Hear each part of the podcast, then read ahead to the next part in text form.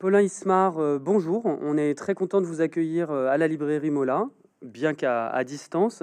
Et on présente aujourd'hui votre euh, dernier ouvrage paru au Seuil, Le miroir Deep, Penser l'esclavage, donc à l'univers historique, et un, livre qui fait 220 pages. Alors je vous présente rapidement.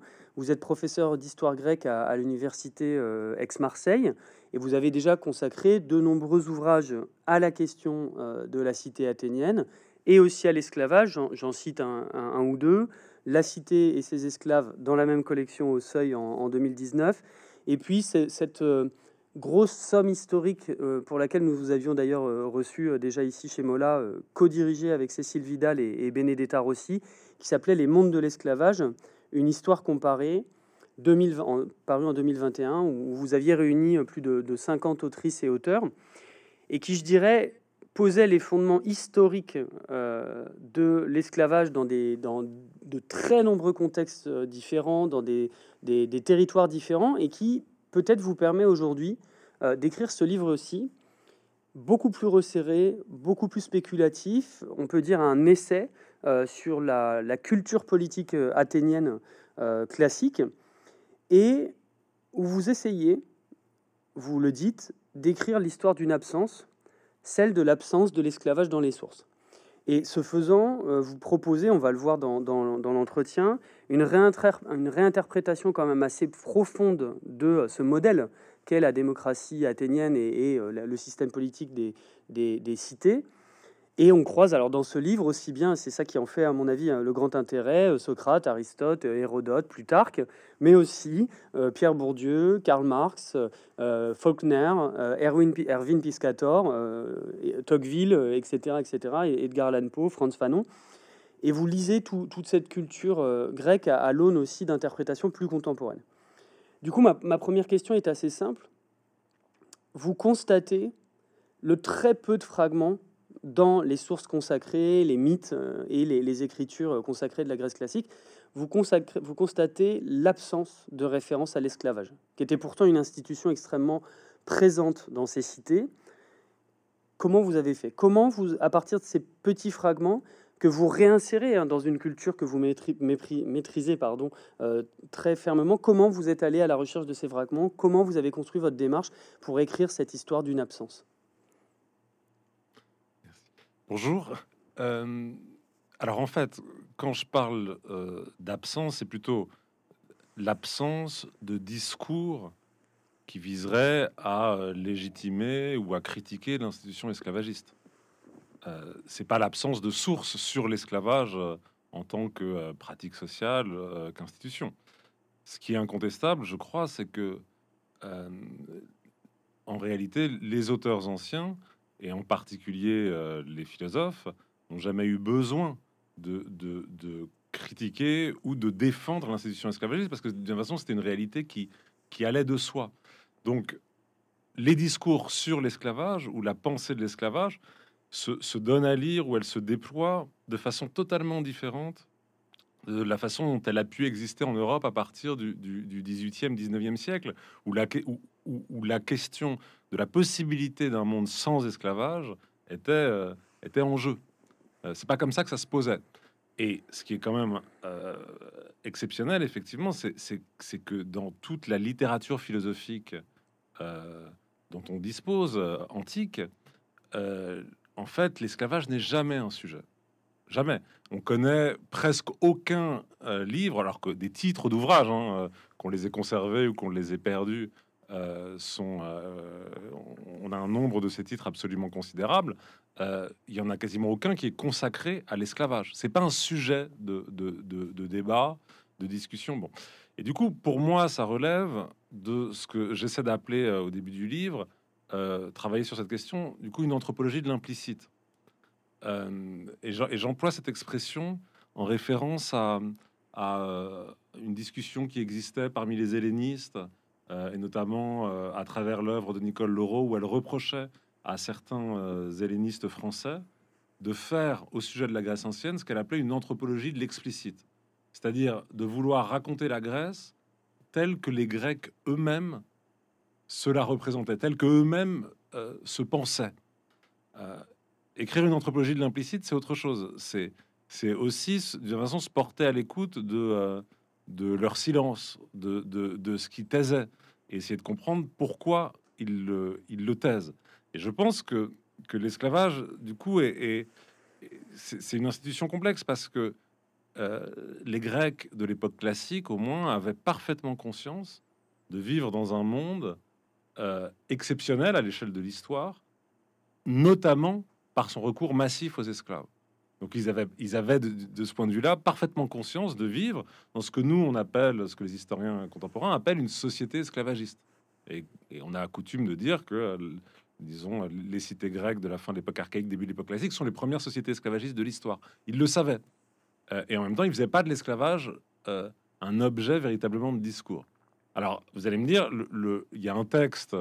Euh, c'est pour ça qu'on mobilise toujours le même texte quand il s'agit de restituer ce que serait la pensée grecque de l'esclavage, c'est euh, la politique, c'est le, premier livre de la politique d'Aristote, euh, et euh, dans lequel Aristote défend l'existence de ce qui serait un esclavage par nature. et ce texte, j'en ai déjà parlé dans d'autres livres, est en réalité un texte très étrange dans lequel Aristote répond à des contradicteurs qu'on peut plus ou moins identifier. En tout cas, c'est un texte qui, qui en aucun cas n'est révélateur de ce que serait l'imaginaire grec de l'esclavage. Vraiment en aucun cas. Euh, alors qu'au contraire, l'esclavage est présent dans un nombre considérable de textes à l'état de, euh, de traces, euh, ou presque fugitivement. mais, mais je pense qu'on peut relire en fait toute une partie de la littérature grecque euh, en, y reconnaissant des, textes en fait d'une très grande richesse sur ce sujet. Donc c'est, je veux dire, des, textes très classiques, euh, euh, à la fois évidemment du corpus platonicien, mais c'est le Diproie de Sophocle, c'est beaucoup de textes d'Hérodote, enfin voilà. Mais effectivement, ça c'est ce que vous, vous c'est la démarche, c'est pour ça que je vous posais la question, c'est la démarche que vous mettez en place quand je vous disais vous cherchez l'absence et les fragments, c'est que vous avez cette connaissance intime des classiques et de, l'ampleur de cette littérature euh, grecque, et vous allez chercher justement cet implicite dans le détail des textes, et donc c'est intéressant parce que dans le livre on voit vraiment des passages euh, considérés qu'on pense connaître ou considérés comme classiques, et vous les, vous les traquez, vous faites cette anthropologie de, l'implicite pour aller chercher euh, cette absence. Et vous venez de le dire, c'est le, le titre de l'ouvrage, Le miroir d'Oedipe. Peut-être l'analyse la plus fouillée, celle que vous développez, c'est Oedipe lui-même, le mythe d'Oedipe, euh, roi de Sophocle, qu'on pense connaître, qu'on pense connaître à travers la lecture ultra-contemporaine de Freud, qui en déduit, euh, c'est très connu, mais ça, n'empêche pas de le rappeler, qui en déduit cette importance du complexe d'Oedipe, de la place qu'a eu ce mythe dans l'interdit par rapport à l'inceste, etc., etc. Sauf que vous nous dites, vous exposez, mais pour nous dire, en fait, moi j'y vois autre chose, et j'y vois mon objet, c'est-à-dire j'y vois d'abord Oedipe esclave, et j'y vois aussi ce personnage que qui a reçu très peu de, d'attention, à savoir le berger de Laios, euh, qui a une place euh, dans ce, mythe euh, très, très fort de, de Est-ce que vous pouvez nous en dire plus? Comment vous relisez Oedipe à la lumière de, cette question de l'esclavage? Bah, C'est-à-dire qu'en fait, effectivement, il y a, d'une certaine façon une double opération. Il y a la volonté de, relire, mais euh, la tragédie de Sophocle en montrant à quel point euh, il y a quelque chose qu'on a, très peu vu, qui est euh, la centralité de la question de l'esclavage dans un double sens, en fait. Effectivement, c'est-à-dire qu'il y a ce personnage, comme vous venez de le dire, qui est dans une position éminente, en fait, dans l'ensemble de la tragédie, qui est le berger de Laios, qui est un esclave, avec tout ce jeu de miroir très complexe entre ce berger et Oedipe, et qui est quand même un personnage central parce que c'est c'est le seul à connaître la vérité sur l'énigme oedipéenne. Et donc il est placé même structurellement dans l'ensemble de la tragédie, il est placé en position presque symétrique à, avec celle de Tirésias et avec le savoir des dieux. Euh, bon, c'est lui qui sait. Et, cet esclave qui sait mieux que tous les autres et mieux que Deep, c'est quand même une question très importante. Et puis il y a, autre chose qui est que que lui-même, pendant toute une partie de la tragédie, s'imagine avoir été en réalité esclave. être en réalité un esclave. Il y a cette angoisse permanente parce que à partir du moment où il est incapable de reconnaître sa filiation, de savoir euh, euh, de qui il est le fils, le plus probable c'est qu'il soit en réalité un esclave. Et c'est cette, cette angoisse. Bon, donc c'est la question quand même de ce que l'esclavage fait euh, à l'ordre de la filiation, à l'ordre des lignées dans la cité, qui est vraiment une, angoisse spécifiquement athénienne. Donc il y a cet aspect, relire la tragédie à l'aune de la question de l'esclavage et montrer qu'elle est centrale. Mais en même temps, ce que j'essaie de faire, et c'est ça qui est compliqué, c'est qu'on ne peut pas, même, même si vous êtes un philologue qui travaillait précisément sur le texte sophocléen, euh, vous allez vers Oedipe avec euh, Freud en tête. Voilà, on, connaît Oedipe évidemment aussi par Freud. Et ce qui m'intéresse aussi, si vous voulez, c'est, cette opération par laquelle Freud a, comment dire, euh, euh, simplifié, réduit la, légende oedipienne, euh, la façon dont les hellénistes ensuite ont contesté le récit freudien, ont montré à quel point il était fautif, trompeur, et il y a des articles vraiment très très remarquables de Vernon sur cette question-là. Mais en même temps, aussi bien du côté de Freud que du côté de de l'hellénisme classique euh, euh, incarné, enfin voilà, par exemple aussi bien chez Vernon, cette question de l'esclavage apparaît pas. Donc, et, c'est quand même ce que j'ai, ce que j'essaie de faire, c'est à la fois de, relire les textes anciens avec euh, en tête cette, cette dimension-là, et en même temps reprendre la question de notre rapport.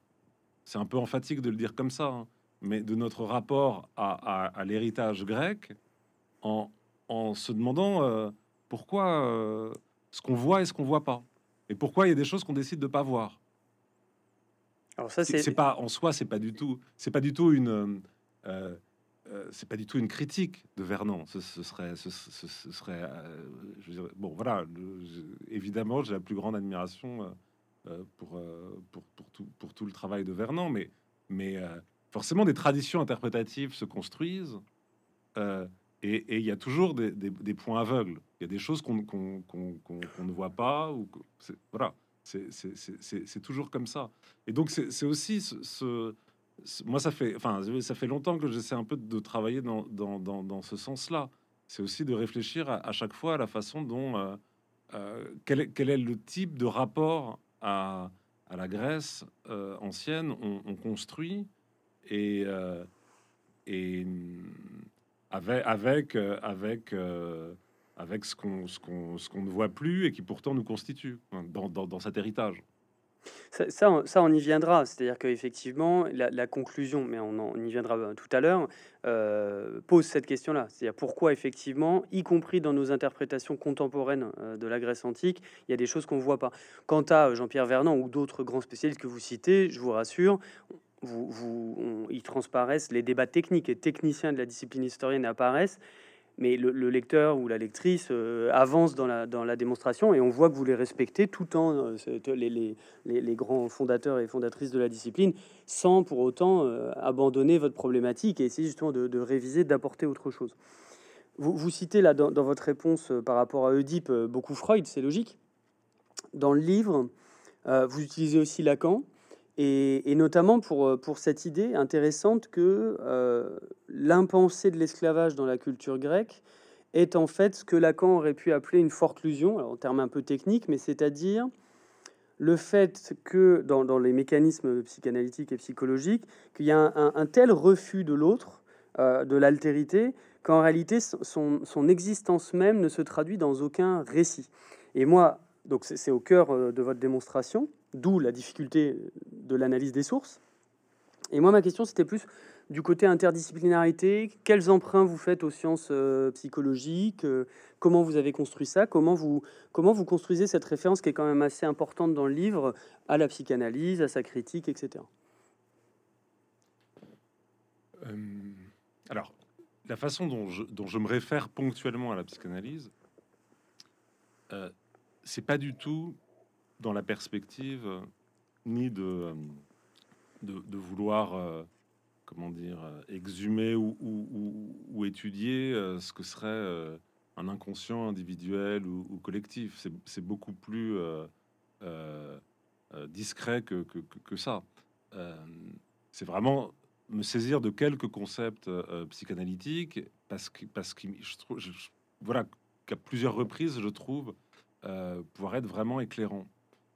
alors après, il y a une, si vous voulez, il y a quelque chose propre à la psychanalyse qui, qui, qui pour moi, euh, a, a, tout d'un coup été euh, lumineux. C'est que euh, c'est l'idée, enfin, dans la psychanalyse, que on peut circonscrire une instance, l'inconscient, et lui donner une existence euh, c'est-à-dire considérer même que cette instance euh, parle, qu'on peut, qu'on peut, qu'on peut l'entendre, alors même qu'elle n'existe que par, que par son absence et son refoulement.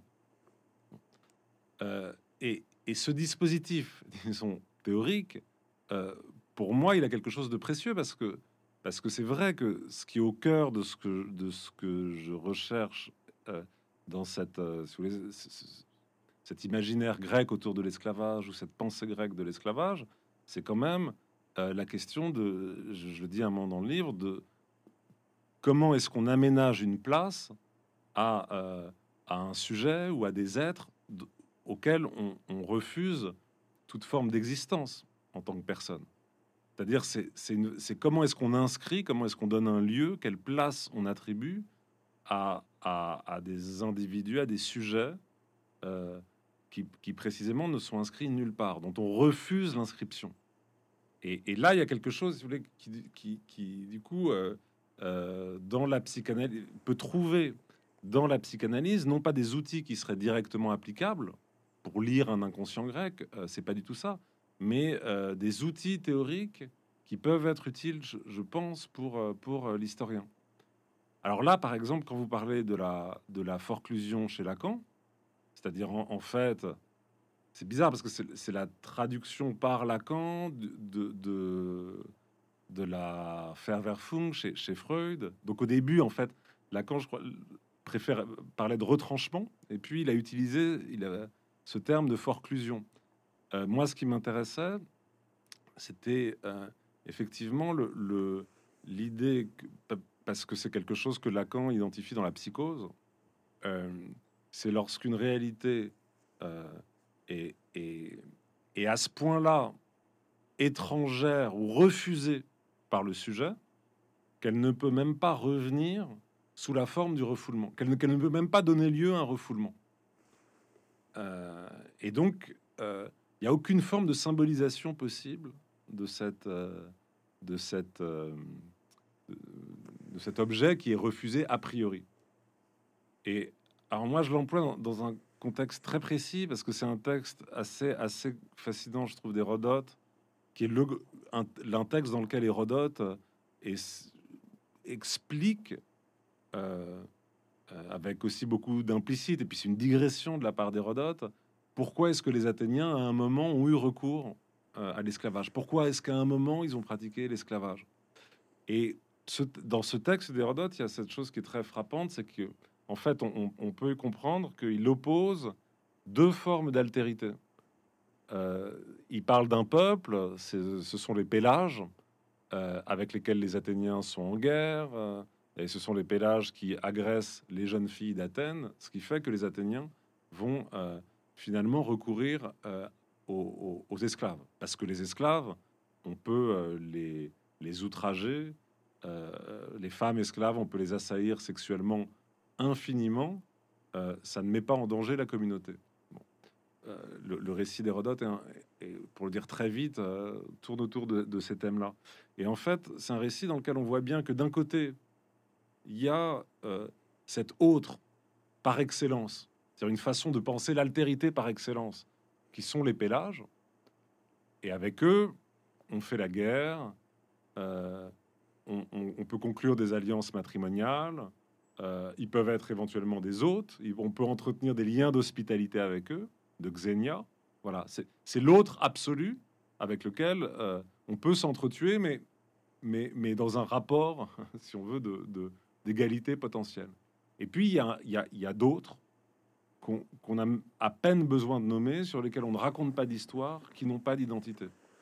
Et, donc, en fait, je trouve que c'est une question qui est, tout, qui est, complètement euh, la nôtre. Euh, dans plein de situations par rapport à, la, violence du monde euh, à laquelle on est confronté, comment on fait, quel type d'altérité on construit, quel type d'autres on construit.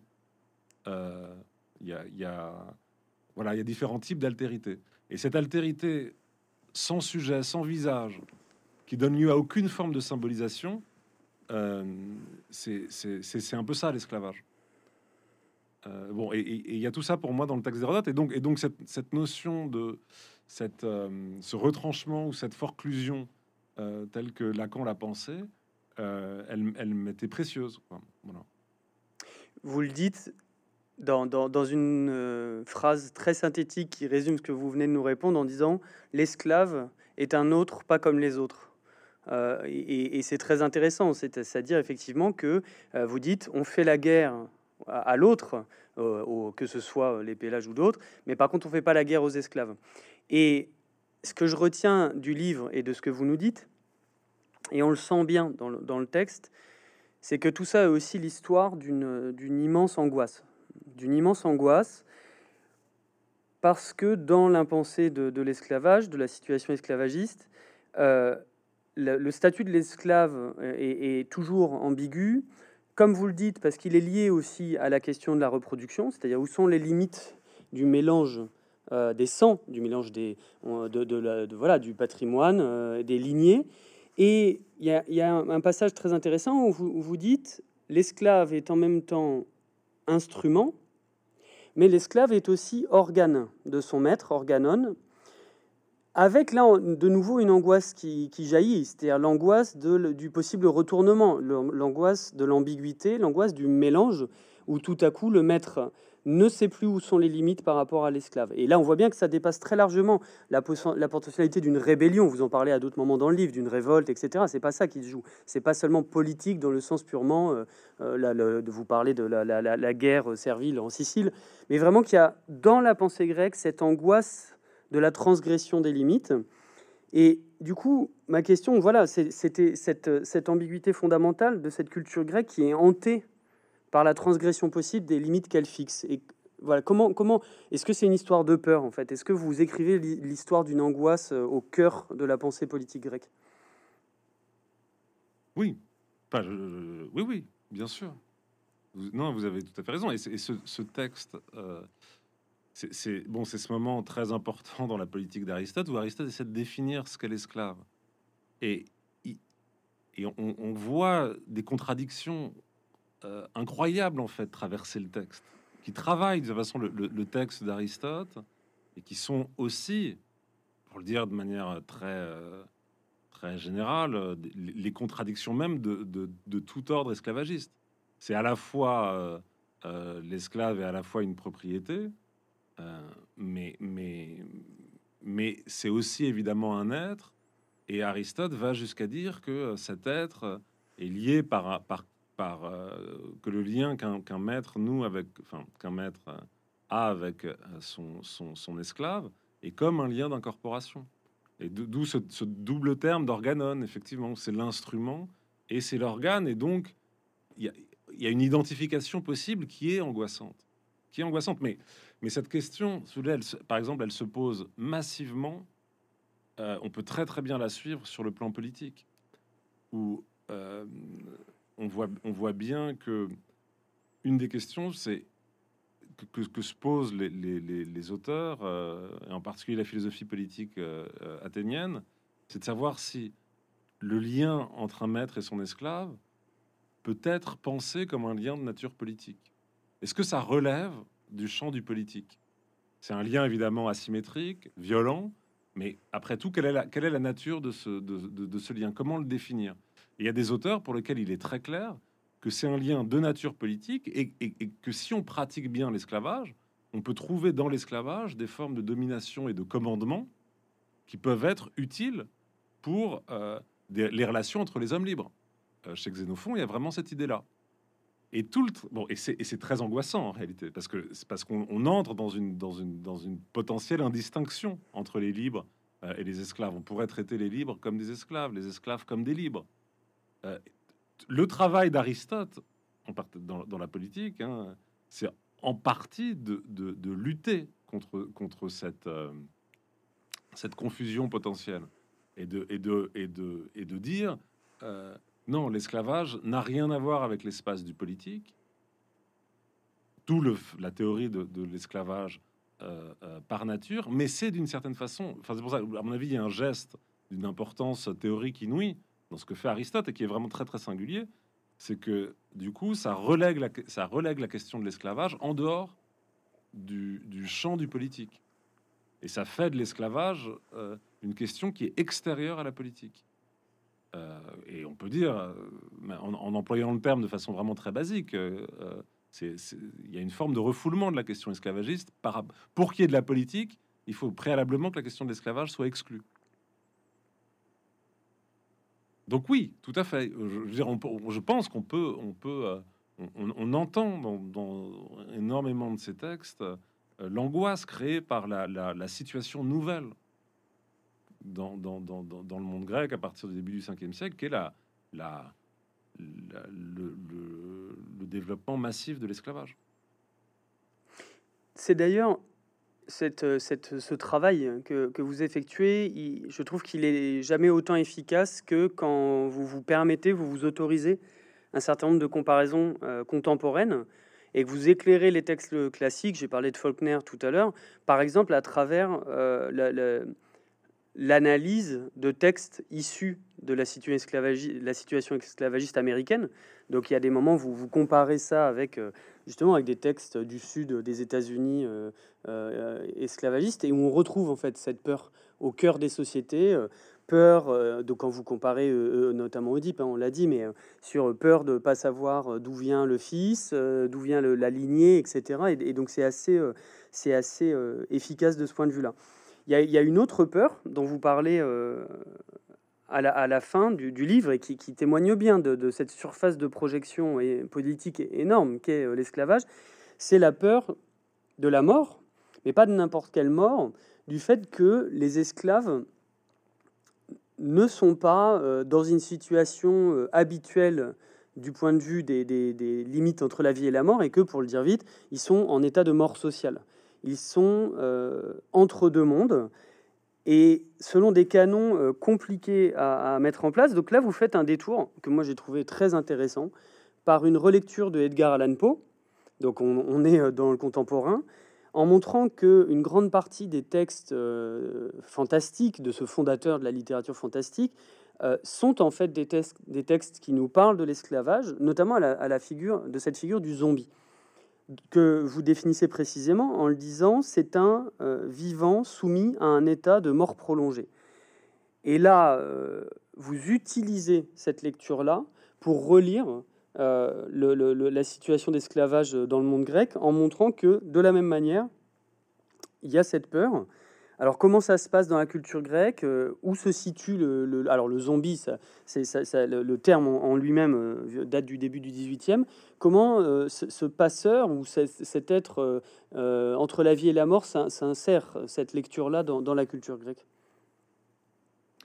En fait, ce que j'essaie de faire, c'est effectivement partir de cette notion de mort sociale qui est, qui est, qui est très discutée parmi les spécialistes de l'histoire de l'esclavage en général mais je pense qu'il parfois euh, on fait un mauvais procès à, l'usage que, Orlando Patterson euh, a, donné de, ce terme. C'est de montrer que c'est vraiment c'est au cœur de l'économie, à la fois l'économie matérielle, mais aussi l'économie symbolique des, sociétés esclavagistes.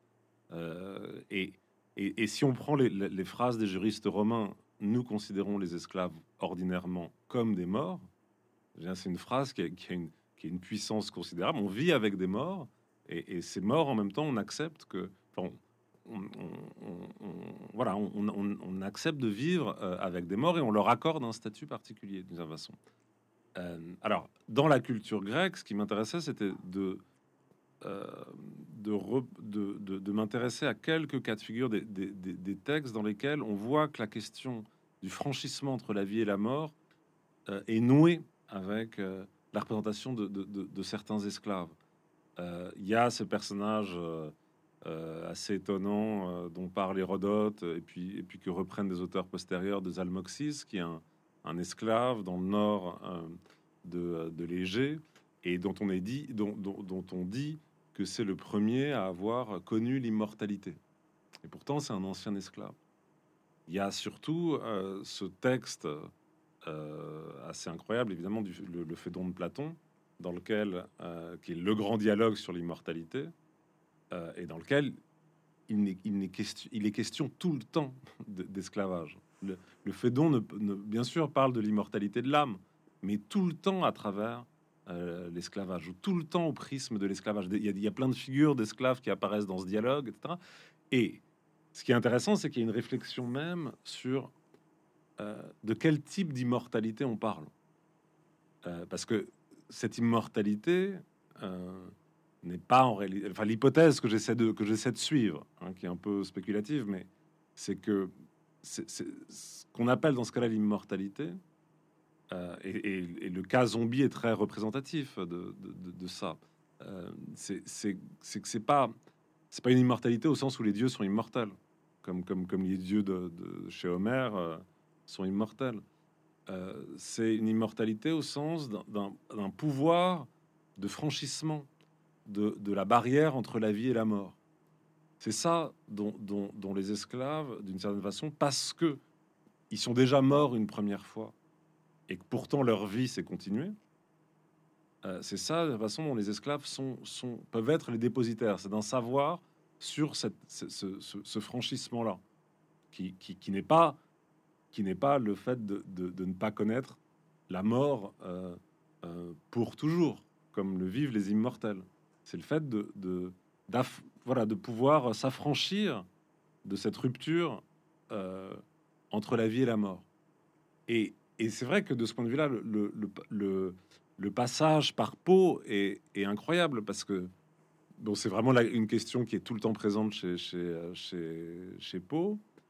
Et j'ai découvert, j'en avais pas du tout conscience, mais que qu'il euh, y a cet arrière-plan euh, de la culture esclavagiste qui est omniprésent chez Poe. Omniprésent, mais à un point euh, où c'est étonnant parce qu'il y a aussi du coup une opération chez Poe de d'une façon de de, pas de dissimulation, mais en tout cas de, euh, c'est-à-dire qu'on y, a des traits, mais ça, bon, des, critiques littéraires américains en fait l'ont bien montré depuis une vingtaine ou une trentaine d'années, de projection même dans des espaces européens, des espaces urbains de réalité ou, euh, de, figures imaginaires qui sont vraiment celles du, euh, sud des États-Unis, dans lesquelles euh, Garland Poe a grandi avec des esclaves, entouré des esclaves, dont on sait que ces esclaves lui ont raconté un certain nombre d'histoires relatifs en particulier euh, à la vie et à la mort et à la survie après la mort. Enfin bon, voilà. donc, Poe, dans ce cas-là, un peu comme Faulkner quand, il s'agit Deep, me sert de... Évidemment, c'est jamais... ça, ça, ne prouve rien au sujet des textes grecs, c'est évidemment. Mais ça, c'est une, une, euh, voilà, c'est une source d'inspiration et, et, dans l'écriture, euh, ça me semble d'une certaine façon euh, juste de, de, de, le dire et de l'exposer. Mais ce qui m'empêche pas après de, travailler évidemment spécifiquement sur les, sur les textes grecs. Oui, mais ça, je veux dire, c'est dans le livre, c'est fondé. Votre, démarche, justement, qui circule entre le contemporain et l'antique, euh, elle peut déstabiliser.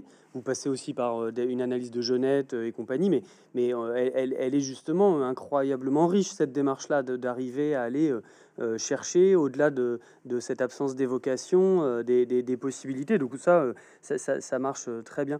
Et, d'ailleurs, ça, m'amène à, la question suivante vous êtes dans, cette démarche de relecture des textes classiques, et en même temps, euh, je pense qu'on l'aura compris, c'est les, vous cherchez les, ce que, la pensée sur l'esclavage, mais en même temps, faut pas tout mélanger. Vous dites bien que c'est impossible de retrouver la voix des esclaves, c'est-à-dire que ce que eux-mêmes auraient pu dire de leurs conditions, notamment quand vous parlez de cette guerre servile, en analysant euh, une situation euh, théâtrale assez, amusante, assez intéressante. Je cite pour être bien précis aucun dispositif ne permettra jamais à l'historien d'exhumer la voix des esclaves.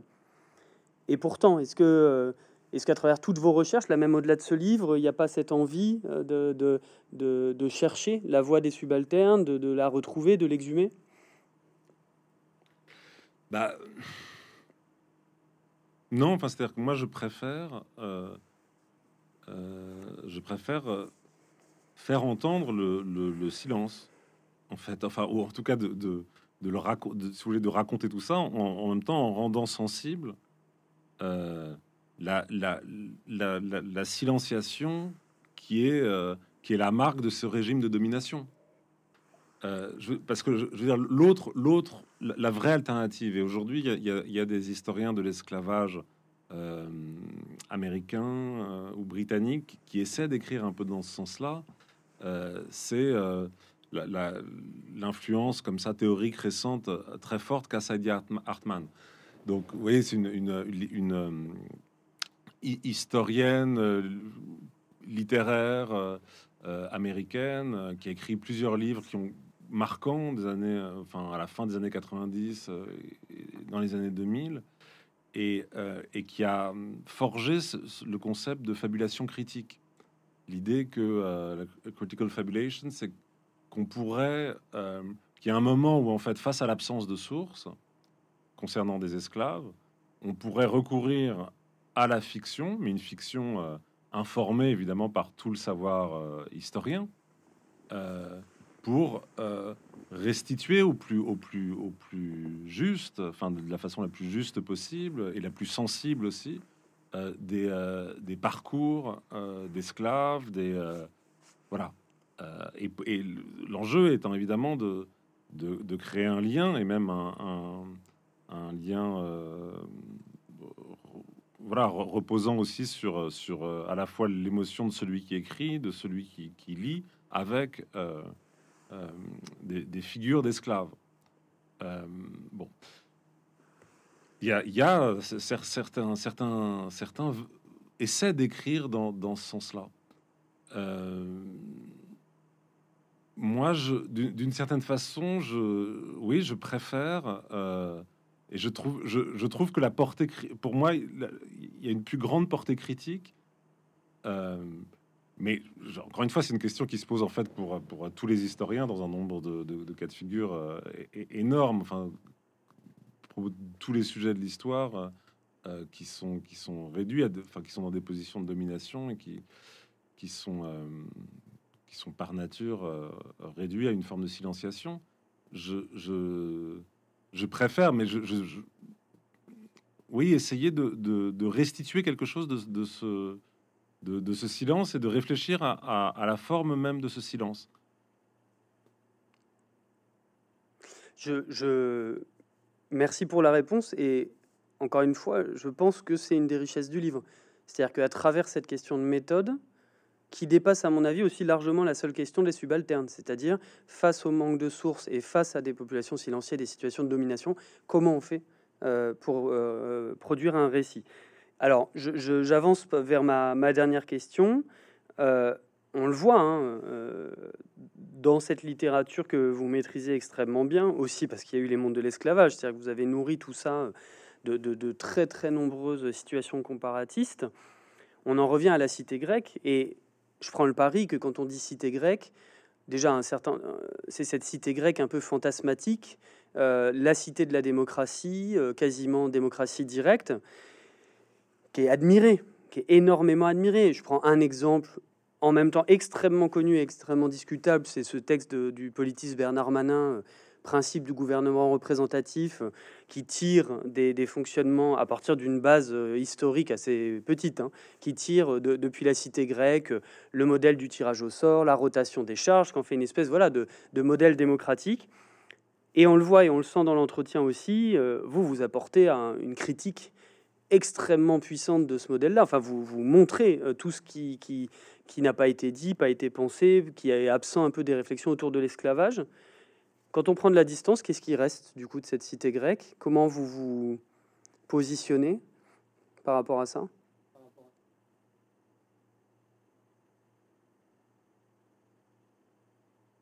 Ah, je sais, sais pas très bien parce que je, c'est très compliqué parce que je, moi, il y a toute une partie de mon travail, ma thèse, euh, le livre que j'avais fait sur Socrate, le, livre qu'on a fait avec Vincent Azoulay sur 403, qui relève vraiment de, de l'étude du, politique euh, athénien euh, et qui, quand même, parfois même, même, sans qu'on le, sans, sans, que nous peut-être on ait une démarche suffisamment critique par rapport à notre propre travail,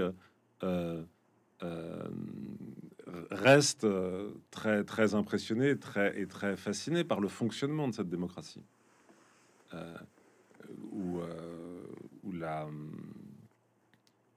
donc, bon, et de ce point de vue-là, je, continue quand même euh, à penser que qu'il y a énormément de choses à en apprendre, que le, grand thème de l'auto-institution de la société par elle-même, à partir de la fin de, de l'époque archaïque, ce en quoi, enfin, nous on reconnaît le, ce qu'est euh, la démocratie, euh, la capacité de, de, critique sur les fondements même de, du régime et des formes de vie communautaire, ça reste pour moi un objet d'admiration.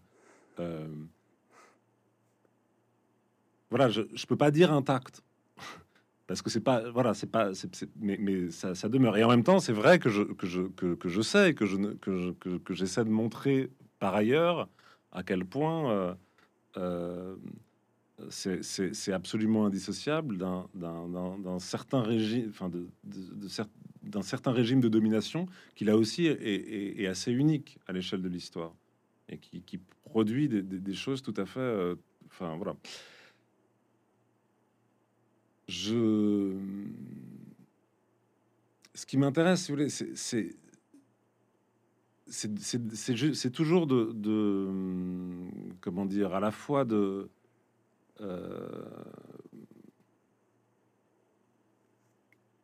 par rapport au présent, si vous voulez, où, ces questions-là me semblent très très euh, actuelles, c'est toujours l'idée que euh, dans la mesure où on se prétend et on veut être les héritiers de la, de, la, Grèce ancienne, dans ce que ça, dans, dans ce qu'elle a évidemment de plus de plus admirable, Qu'est-ce qu'on hérite de ce monde-là qui, est profondément lié à, la configuration esclavagiste qui, lui est propre et qui lui est lié sans qu'on s'en rende compte? C'est pour ça que c'est pour ça que, pour moi la question euh, au début du livre sur euh, euh, le, où j'essaie de montrer que le philosophe, que la philosophie au moment même où elle, où elle, où elle naît dans, dans sa dimension platonicienne, etc., et un, et, quand je dis le philosophe est un maître qui s'ignore, c'est-à-dire que la philosophie euh, euh, pense la liberté euh, qui est intrinsèquement liée au travail intellectuel dans le contexte de l'esclavage, au miroir de l'esclavage, et donc cette liberté, cette exaltation de la liberté qui est encore la nôtre quand, on prétend de façon euh, s'engager dans un travail euh, intellectuel et qu'on et qu'on s'identifie à cette, à cette très lointaine euh, origine, à avoir avec ce cadre esclavagiste qui était qui était qui était qui l'a vu naître. Et, et, j'essaie d'identifier là, vous voyez, un, en même temps le, le, la façon dont Platon peut nommer ce lien et en même temps poser le, nécessaire recouvrement ou le nécessaire oubli ou refoulement de ce, de ce lien avec euh, la cité euh, esclavagiste ou avec même l'esclavage euh, au, sens, au sens général. Donc voilà, moi, pour moi, c'est disons que c'est une question qui est toujours, qui est toujours en cours.